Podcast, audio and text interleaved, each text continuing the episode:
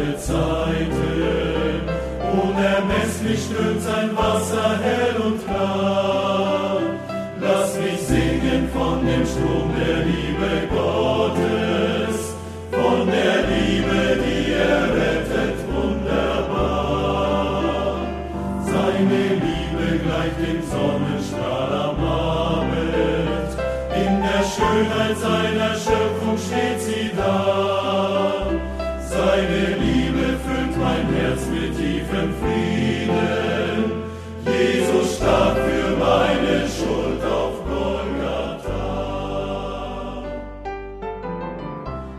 folgt ein Vortrag von Rudi Joas zum Thema Die Botschaft der drei Kreuze. Gehalten auf einer Evangelisation in Diesen im Jahr 2006 und heute hören Sie den ersten Teil aus diesem Vortrag.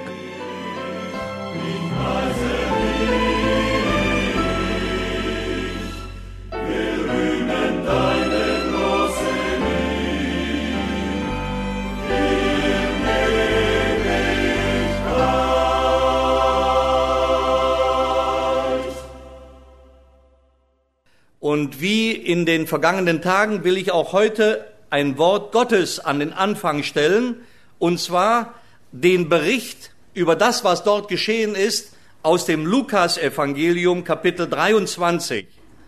Da lese ich die Verse 32 bis 43. Es wurden aber auch zwei andere hingeführt, Übeltäter, um mit ihm, das ist dem Herrn Jesus, hingerichtet zu werden. Und als sie an den Ort kamen, der Schädelstätte genannt wird, kreuzigten sie dort ihn und die Übeltäter, den einen zur Rechten, den anderen zur Linken. Jesus aber sprach, Vater, vergib ihnen, denn sie wissen nicht, was sie tun. Sie aber verteilten seine Kleider und warfen das Los darüber. Und das Volk stand und sah zu. Es höhnten aber auch die Obersten und sagten, andere hat er gerettet. Er rette sich selbst, wenn dieser der Christus Gottes ist, der Auserwählte.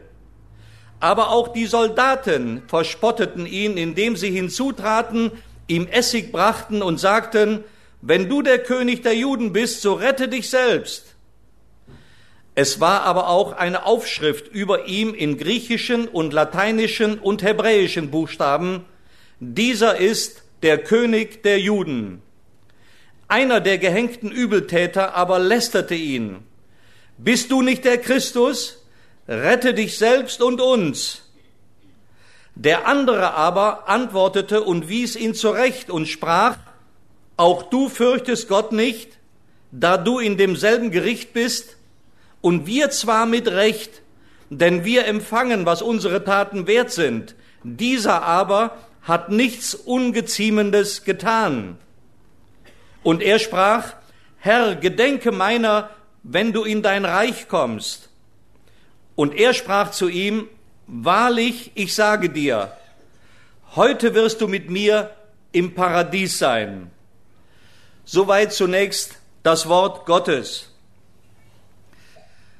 Also es war vor etwa 2000 Jahren auf diesem Hügel, als man diese drei Männer dort hinrichtete.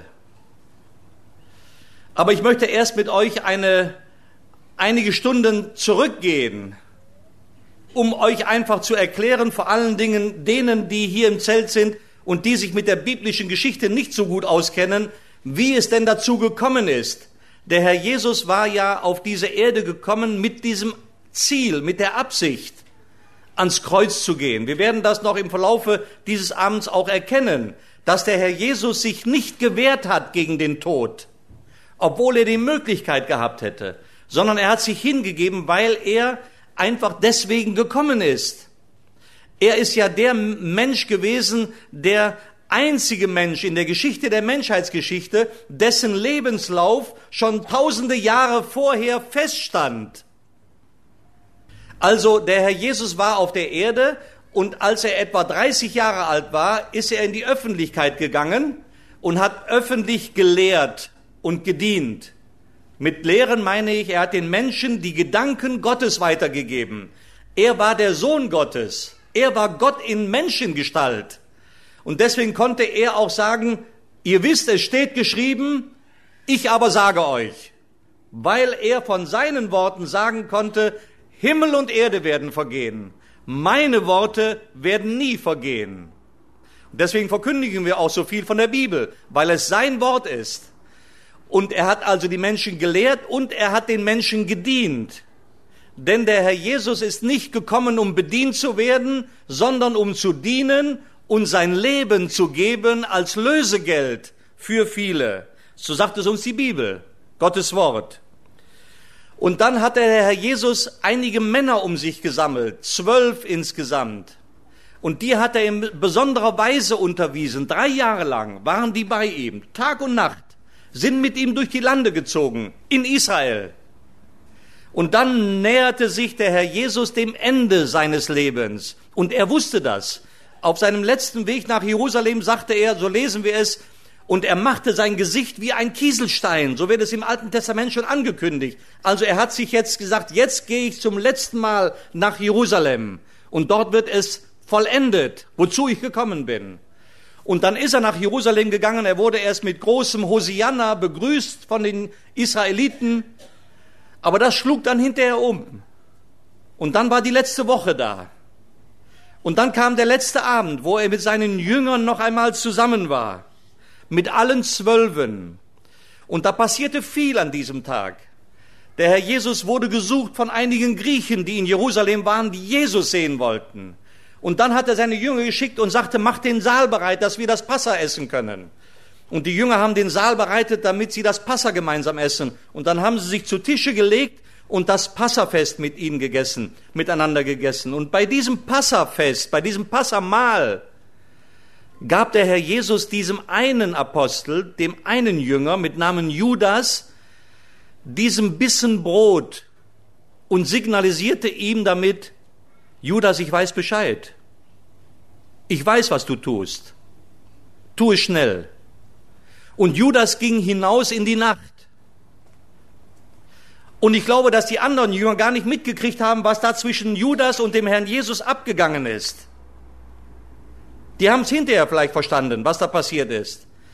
Aber danach, als Judas weg war, hat dann der Herr Jesus, ist er aufgestanden und hat Brot genommen, hat es gebrochen, seinen Jüngern gegeben und hat zu ihnen gesagt, esst davon, das ist mein Leib, der für euch gegeben wird.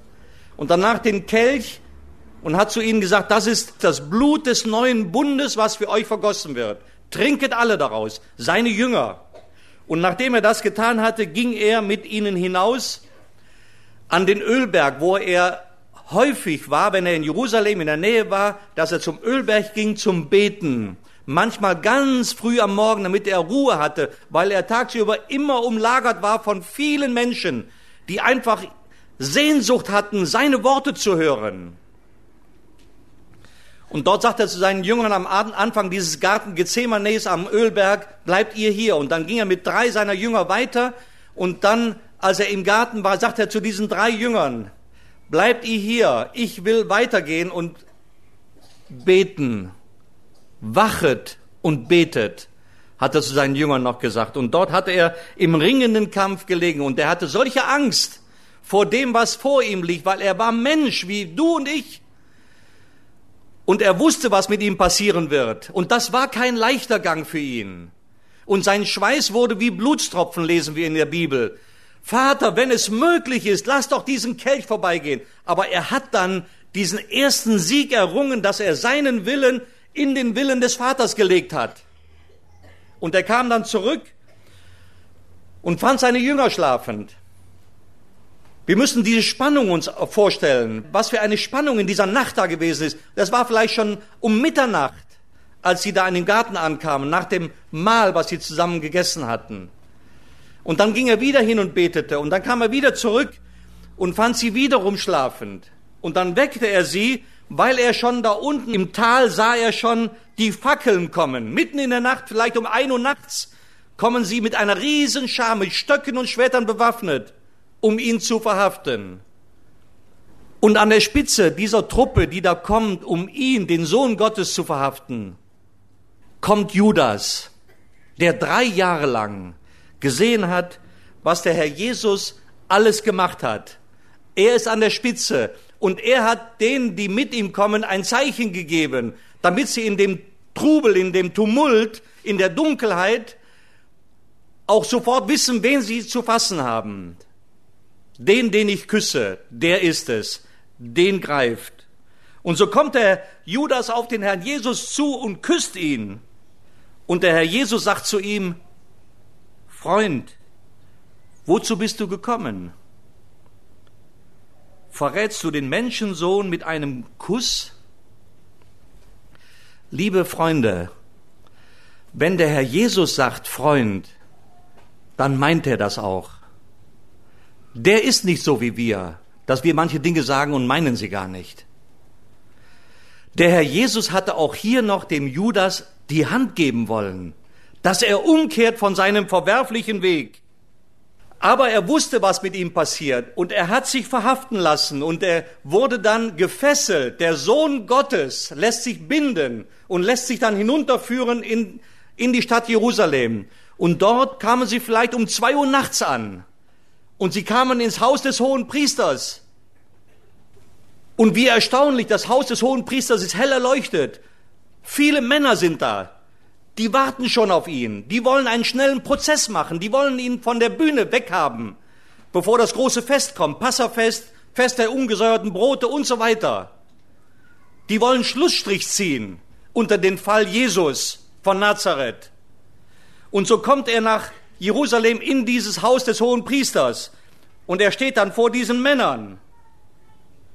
Aber sie haben ihm nichts vorzuwerfen. Sie haben ihn drei Jahre lang beobachtet, ob sie etwas hätten, was sie ihm vorwerfen können, und sie konnten es nicht. Und sie haben falsche Zeugen geholt, und die widersprechen sich. Und deswegen standen sie jetzt da ohne eine Handhabe gegen ihn. Und der hohe Priester steht auf, stellt sich vor den Herrn Jesus und stellt ihm diese Frage, bist du der Sohn Gottes? Und der Herr Jesus antwortet ihm, ja, ich bin's. Und da zerreißt er seine Kleider, schreit laut auf, wir brauchen keine Zeugen mehr. Ihr habt alle gehört, wie er Gott gelästert hat. Aber sie können ihn nicht zum Tode verurteilen, weil sie unter Fremdherrschaft stehen. Das kann nur Pilatus, der Statthalter der römischen Besatzungsmacht. Und so bringen sie ihn am frühen Morgen, vielleicht war es fünf oder sechs Uhr, bringen sie ihn zu dem Palast von Pilatus. Und Pilatus wird wahrscheinlich durch diesen Tumult auf der Straße schon wach und denkt, irgendwas ganz Gewaltiges ist im Gange. Und so steht dann der Herr Jesus vor dem Pilatus. Und Pilatus fragt ihn, bist du der König der Juden? Und der Herr Jesus sagt zu ihm, du sagst es, dazu bin ich in die Welt gekommen, um von der Wahrheit Zeugnis zu geben. Und dann kommt diese Pilatus-Frage, was ist denn Wahrheit? Was ist schon Wahrheit? Und ich weiß genau, wie Pilatus das gemeint haben mag. Für ihn war Wahrheit da, wo die Mehrheit ist. Was ist schon Wahrheit? Wie heute. Da hat sich nichts geändert. Wahrheit ist heute auch nur noch das, was mir selbst den Vorteil bringt. Das ist Wahrheit. Und Pilatus will ihn loswerden, aber er kann es nicht. Und die Juden zwingen ihn, dass er ihn zum Tode verurteilen lässt. Er versuchte vorher noch einmal, dass er sich gedacht hat, ich will diesen Mann geißeln lassen. Ich will ihn körperlich züchtigen, bestrafen und ihn dann den Juden vorführen. Und vielleicht sind sie dann befriedigt und lassen davon ab, ihn kreuzigen zu wollen.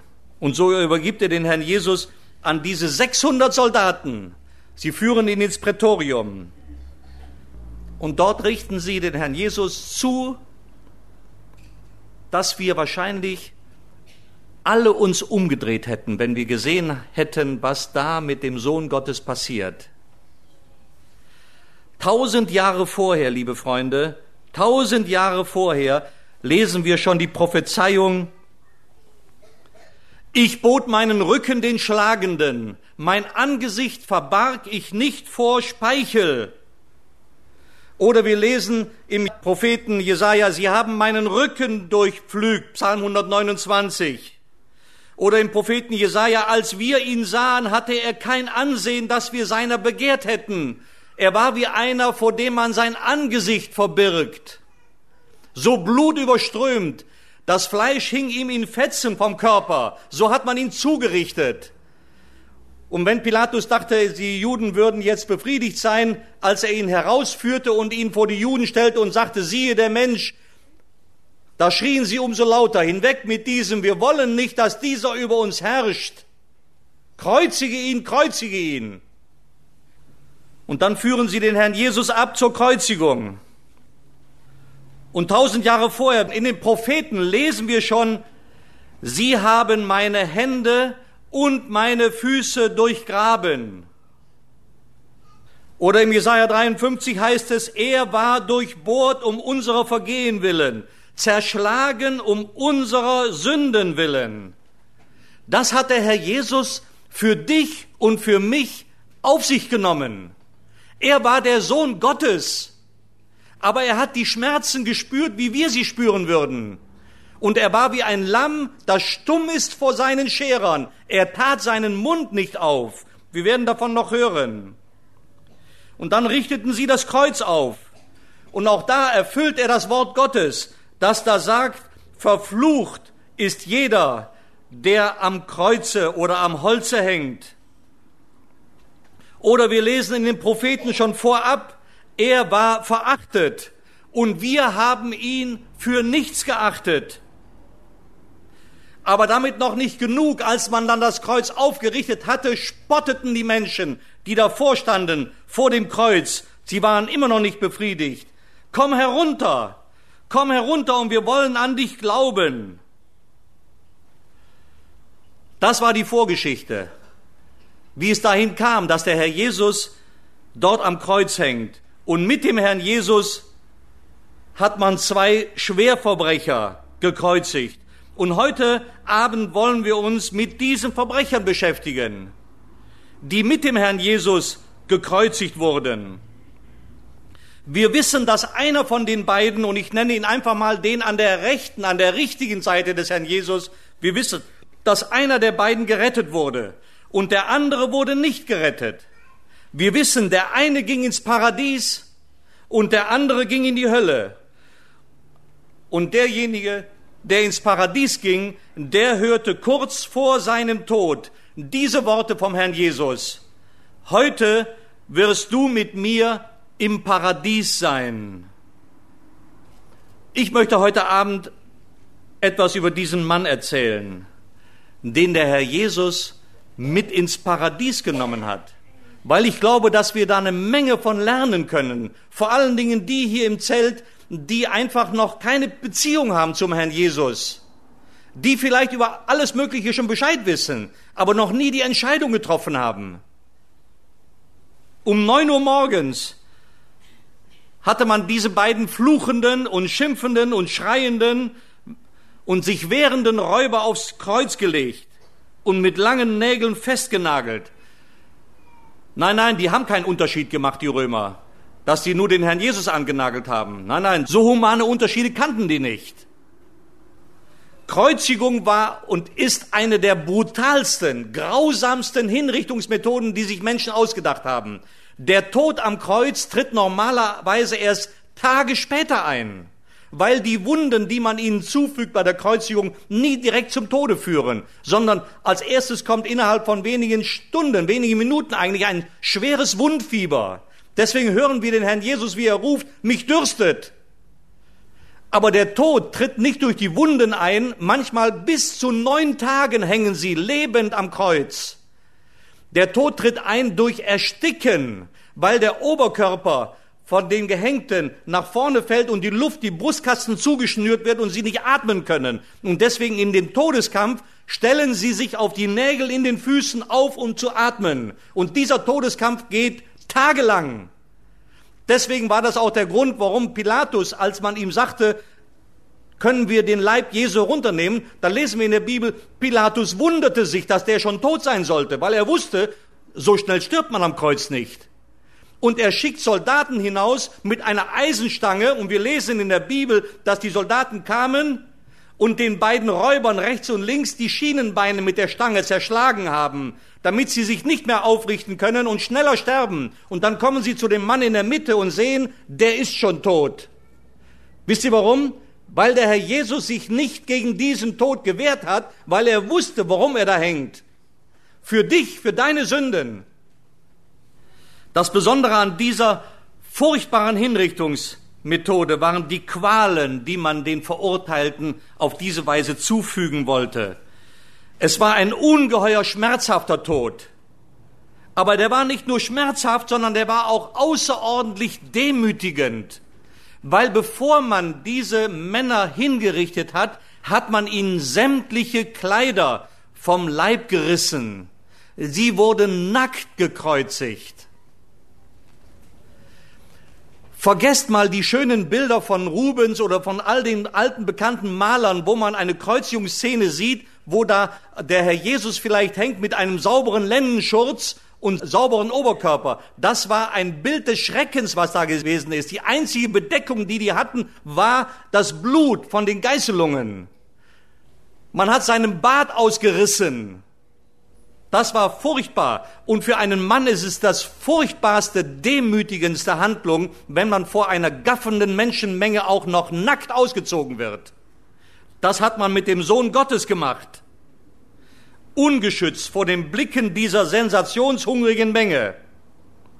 Und es war nur eine Frage der Zeit, bis sie alle sterben würden, alle drei. Und an diesem Tag war es noch besonders schlimm, weil es unmittelbar vor dem großen Feiertag war. Da war Jerusalem noch dreimal so voll bevölkert. Mit all den Israeliten, die aus allen Ländern nach Jerusalem strömten zu diesem Passafest und die alle mal auf Hügel Golgatha vor den Toren Jerusalems hinausgepilgert sind, um sich dieses Schauspiel anzusehen. Und über jedem der Kreuze stand die Beschuldigung auf einem Brett. Das hat man zur Abschreckung gemacht. Über den beiden Räubern links und rechts neben dem Herrn Jesus stand, dass sie sterben, weil es Diebe und Räuber und Mörder waren. Und über dem Kreuz in der Mitte stand, Jesus von Nazareth, König der Juden. Aber wir wollen jetzt zurückgehen zu dem Räuber, der an diesem Tage an der rechten Seite des Herrn Jesus mit dem Herrn Jesus gekreuzigt wurde. Was wissen wir von diesem Räuber? Also, außer dass er ein Räuber war, was wissen wir sonst noch von ihm? Und ich will gar nicht in die Geschichtsbücher gehen, sondern ich beschränke mich auf dem, was wir in der Bibel wissen. Von der Bibel her wissen wir gar nicht so viel über sein Leben, als nur das, was an diesem Morgen auf dem Hügel Golgatha vor den Toren Jerusalems geschah. Wir wissen, dass er dort an ein Kreuz genagelt wurde. Und wir wissen, dass er später an diesem Tag, damit sein Tod schneller eintrat, dass ihm da von einem Soldaten mit einer Eisenstange die Schienenbeine zerschlagen wurden. Und so wechselte er, dieser Räuber, vom Leben zum Tod. Aber wohin ging er, als er gestorben war? Ich will es euch sagen, wohin der Räuber ging, nachdem er am Kreuz sein Leben gelassen hat. Die Bibel sagt uns, dass dieser Verbrecher auf direktem Wege ins Paradies ging. Ja, der Herr Jesus sagte zu ihm, heute noch wirst du mit mir im Paradies sein. Aber jetzt kommt die entscheidende Frage, über die wir jetzt nachdenken wollen gemeinsam. Was hat dieser Mann denn gemacht, um mit dem Herrn Jesus ins Paradies zu gehen? Was war sein Geheimnis? Weil die Bibel berichtet uns auch, dass beide Verbrecher am Anfang, wahrscheinlich als sie da festgenagelt wurden, und das Kreuz aufgerichtet wurde, beide Verbrecher haben gelästert und haben gespottet und geschrien und geschimpft und geflucht. Beide. Aber was ist mit dem einen auf der rechten Seite passiert, dass der plötzlich mit dem Herrn Jesus ins Paradies ging? Das ist doch eine wichtige Frage für jeden, der nicht weiß, wo er hingeht nach dem Tod. Wer von uns möchte denn nicht ins Paradies kommen? in den Himmel. Wer will nicht in den Himmel kommen? Leute, glaubt doch nicht so ein Quatsch, was man mir früher in meiner, in meiner Firma erzählt hat, wenn wir darüber geredet haben. Ich will überhaupt nicht in den Himmel, ich will in die Hölle, weil alle meine Kumpels sind da. Da wird getrunken, da wird Karten gespielt. So ein Blödsinn. Wenn du mit den Leuten mal redest unter vier Augen, wenn sie sich nicht groß machen müssen, ja, und wenn du ihnen erklärst, was wirklich in der Hölle los ist, dann will keiner dahin. Wir wollen alle in den Himmel. Und deswegen wollen wir jetzt ganz genau aufpassen, was dieser Verbrecher getan hat, damit er mit dem Herrn Jesus ins Paradies gehen konnte. Aber bevor ich euch sage, was er getan hat, will ich noch was mindestens genauso Wichtiges tun. Zuerst sage ich euch, was dieser Verbrecher nicht getan hat, um in den Himmel zu kommen. Und da bitte ich, passt mal ganz genau auf. Ich will euch einige Dinge nennen, die der Verbrecher nicht getan hat. Also dieser Verbrecher, der war nicht getauft, der war nicht konfirmiert, der ist auch nie zur Kommunion gegangen und war nicht Mitglied in irgendeiner Kirche. Also hatten diese Dinge auch nichts damit zu tun, dass er ins Paradies ging. Ist doch logisch, oder? Können mir alle folgen noch? Weil es wichtig ist. Er hatte auch keinem Priester seine Sünden gebeichtet, obwohl eine ganze Reihe von Priestern direkt vor dem Kreuz standen. Hat er auch nicht gemacht. Kann also auch nicht dazu beigetragen haben, dass er ins Paradies kommt. Hat er nicht gemacht. Er konnte auch keinerlei Bußwerke mehr tun, um zu zeigen, dass ihm das, was er in seinem Leben getan hat an Sünden, dass ihm das leid tut.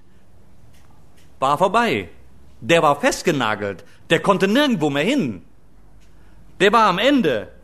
Er konnte auch kein moralisch einwandfreies Leben vorweisen, wie das heute so gerne Leute tun und sagen, ich habe ein anständiges Leben geführt, habe keine Bank überfahren, kein Auto geklaut, keinen umgebracht, da wird der liebe Gott mich schon reinlassen in den Himmel. Der konnte nichts davon vorweisen, gar nichts. Und noch was. Der hat auch nicht die Mutter des Herrn Jesus, die Maria, gebeten, dass sie doch bitte für ihn Fürbitte tun soll. Obwohl Maria vor dem Kreuz stand, hat er nicht darum gebeten. Also kann das auch nicht daran liegen, dass er ins Paradies gegangen ist. Und er rief auch nicht die Heiligen an, obwohl mindestens Johannes der Apostel direkt vor seinem Kreuz stand. Nein, all diese Dinge, lieber Freund, hat dieser Verbrecher nicht getan. Und trotzdem sollte er ins Paradies gehen. Und deswegen ist die Frage so wichtig, ja, was hat er denn dann getan? Dieser Mensch, dieser Verbrecher, das war ein Mensch auf dem Weg zur Hölle, als er plötzlich seine Seele, oder ich könnte auch sagen sein Herz, zu den Füßen des Herrn Jesus hinlegte, bildlich gesprochen. Er hörte nämlich von den Feinden des Herrn Jesus, die vor dem Kreuz standen und schrien. Er hörte von denen, wisst ihr was? Das Evangelium. Weil die haben vor dem Kreuz laut gerufen, andere hat er gerettet. Das ist Evangelium. Der Herr Jesus hat Menschen gerettet. Wir gehen darauf noch später ein. Und das ging ihm einfach nicht mehr aus dem Kopf. Und er wandte sich im Vertrauen, im Glauben an den Herrn Jesus. Und das rettete ihn auf der Stelle, direkt an diesem schrecklichen Ort, unter diesen schrecklichen äußeren Bedingungen, Umständen. Und so empfing er sofort auch die Gewissheit seiner Errettung, dass der Herr Jesus zu ihm sofort sagt, wahrlich, ich sage dir, heute wirst du mit mir noch im Paradies sein. Aber was war das denn für ein Mann, dieser Räuber. Zunächst einmal halten wir fest, von dem, was wir bis jetzt gehört haben, er war ein sterbender Mann. Der wusste, seine Zeit ist abgelaufen. Der wusste, hier komme ich nicht mehr raus. Der war festgenagelt. Seine Uhr ist abgelaufen. Das wusste der. 100 Prozent, auch wenn er dagegen den Tod noch gekämpft hat. Und er stand, oder ich sollte besser sagen, er hing an der Schwelle des Todes. Und die meisten Menschen, mit denen ich rede, und wahrscheinlich auch hier alle im Zelt, die leben gerade so, als ob sie eine Ewigkeit leben würden und als ob sie alle Zeit der Welt hätten, um sich irgendwann einmal vielleicht mit den Gedanken zu beschäftigen, was ich mit Jesus machen soll. Aber die Bibel sagt uns, dem Menschen ist es gesetzt, einmal zu sterben und danach kommt das Gericht. Du solltest dich mit dem Gedanken beschäftigen, dass auch dein Leben irgendwann zu Ende geht. Und du weißt nicht, wann es zu Ende geht, weil der Tod so eine Eigenart hat. Der kommt nie mit Anmeldung, sondern immer überraschend. Selbst dann, wenn du schwer krank bist. Ab und zu mache ich mir die Mühe, oder ich mache, sag nicht Mühe, sondern weil ich es einfach interessiert, so zu denken, was steht hinter den Todesanzeigen in den Tageszeitungen. Manchmal blätter ich die durch und lese mir die durch und dann manchmal findet man einen Bibelvers dabei und dann freue ich mich und versuche mir vorzustellen, was mag das für Leute gewesen sein, die jetzt hier von uns gegangen sind. Haben die eine lebendige Hoffnung im Herzen, dass die vielleicht in den Himmel kommen? Und da lese ich manches Mal folgenden Satz. Am so und so vielten ist der und der nach langer, schwerer Krankheit plötzlich und unerwartet von uns gegangen. Da merken wir, selbst wenn wir eine schwere Krankheit haben, kommt der Tod überraschend. Und deswegen rate ich dir, beschäftige dich mal mit dem Gedanken, was kommt danach? Wo bist du dann, wenn du heute Nacht sterben würdest? Wo bringst du die Ewigkeit zu? Die Ewigkeit, Freunde, die hört nie mehr auf. Und deswegen ist es so ernst, dass wir hier diese Botschaft in dieser Woche verkündigen, damit die Leute nachdenken.